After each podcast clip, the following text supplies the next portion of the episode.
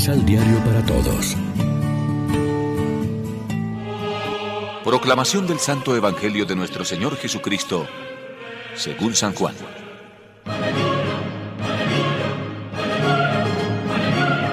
Tengo muchas cosas más que decirles, pero ustedes no pueden entenderlas ahora. Y cuando venga Él, el Espíritu de la verdad, los introducirá a la verdad total. Él no vendrá con un mensaje propio, sino que les dirá lo que ha escuchado y les anunciará las cosas futuras. Me glorificará porque recibirá de lo mío para revelárselo a ustedes. Todo lo que tiene el Padre también es mío. Por eso les he dicho que recibirá de lo mío para anunciárselo.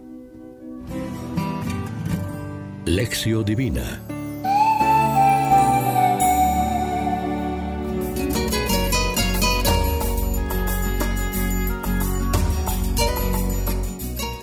Amigos, ¿qué tal? Hoy es miércoles 25 de mayo y a esta hora, como siempre, nos alimentamos con el pan de la palabra.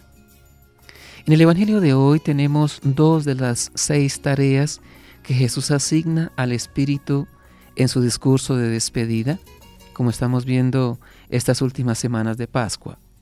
Primera, acompañar a los discípulos en la ausencia de Jesús. Segunda, recordarles las palabras del mismo. Tercera, dar testimonio de Él. Cuarta, hacer un juicio constante sobre el pecado y la injusticia del mundo. Quinta, guiar a los discípulos hasta la verdad plena. Y la última, glorificar a Jesús.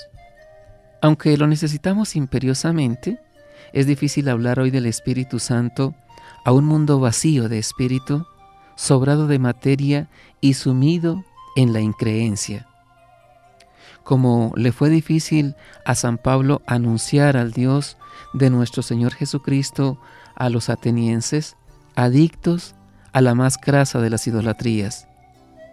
Según vemos en la primera lectura, Pablo partió del altar ateniense al Dios desconocido y de los argumentos en que la filosofía griega de los estoicos coincidía con la revelación bíblica, para centrar su discurso en el conocimiento de Dios en quien vivimos, nos movemos y existimos, más aún de quien somos estirpe.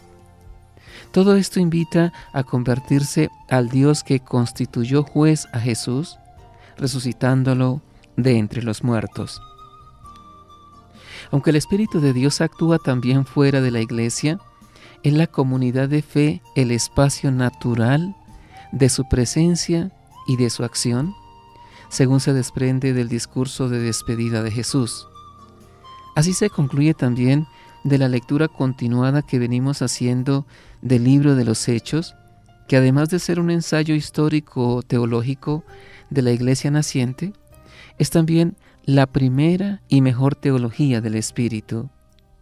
Este se comunica al grupo cristiano mediante los sacramentos, de suerte que a partir del bautismo toda nuestra vida cristiana está marcada por la acción del Espíritu Santo.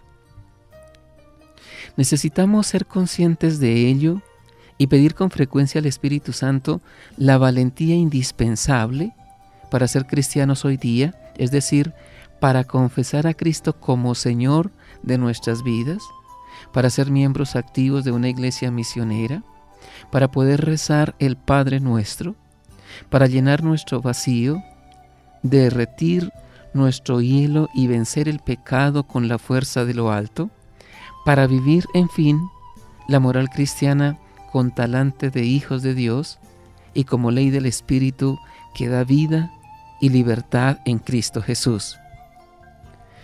Reflexionemos.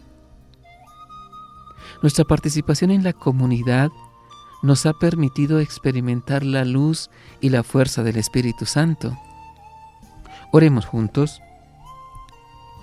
Ven, dulce huésped del alma, descanso de nuestro esfuerzo, tregua en el duro trabajo, brisa en las horas de fuego, gozo que enjuga las lágrimas y reconforta en los duelos.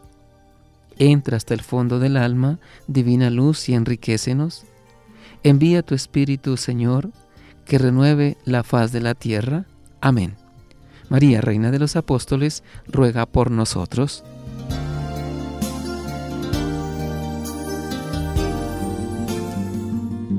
Complementa los ocho pasos de la Alexio Divina adquiriendo el emisal Pan de la Palabra en Librería San Pablo o distribuidores. Más información www.sanpablo.co Pan de la Palabra. Reflexión.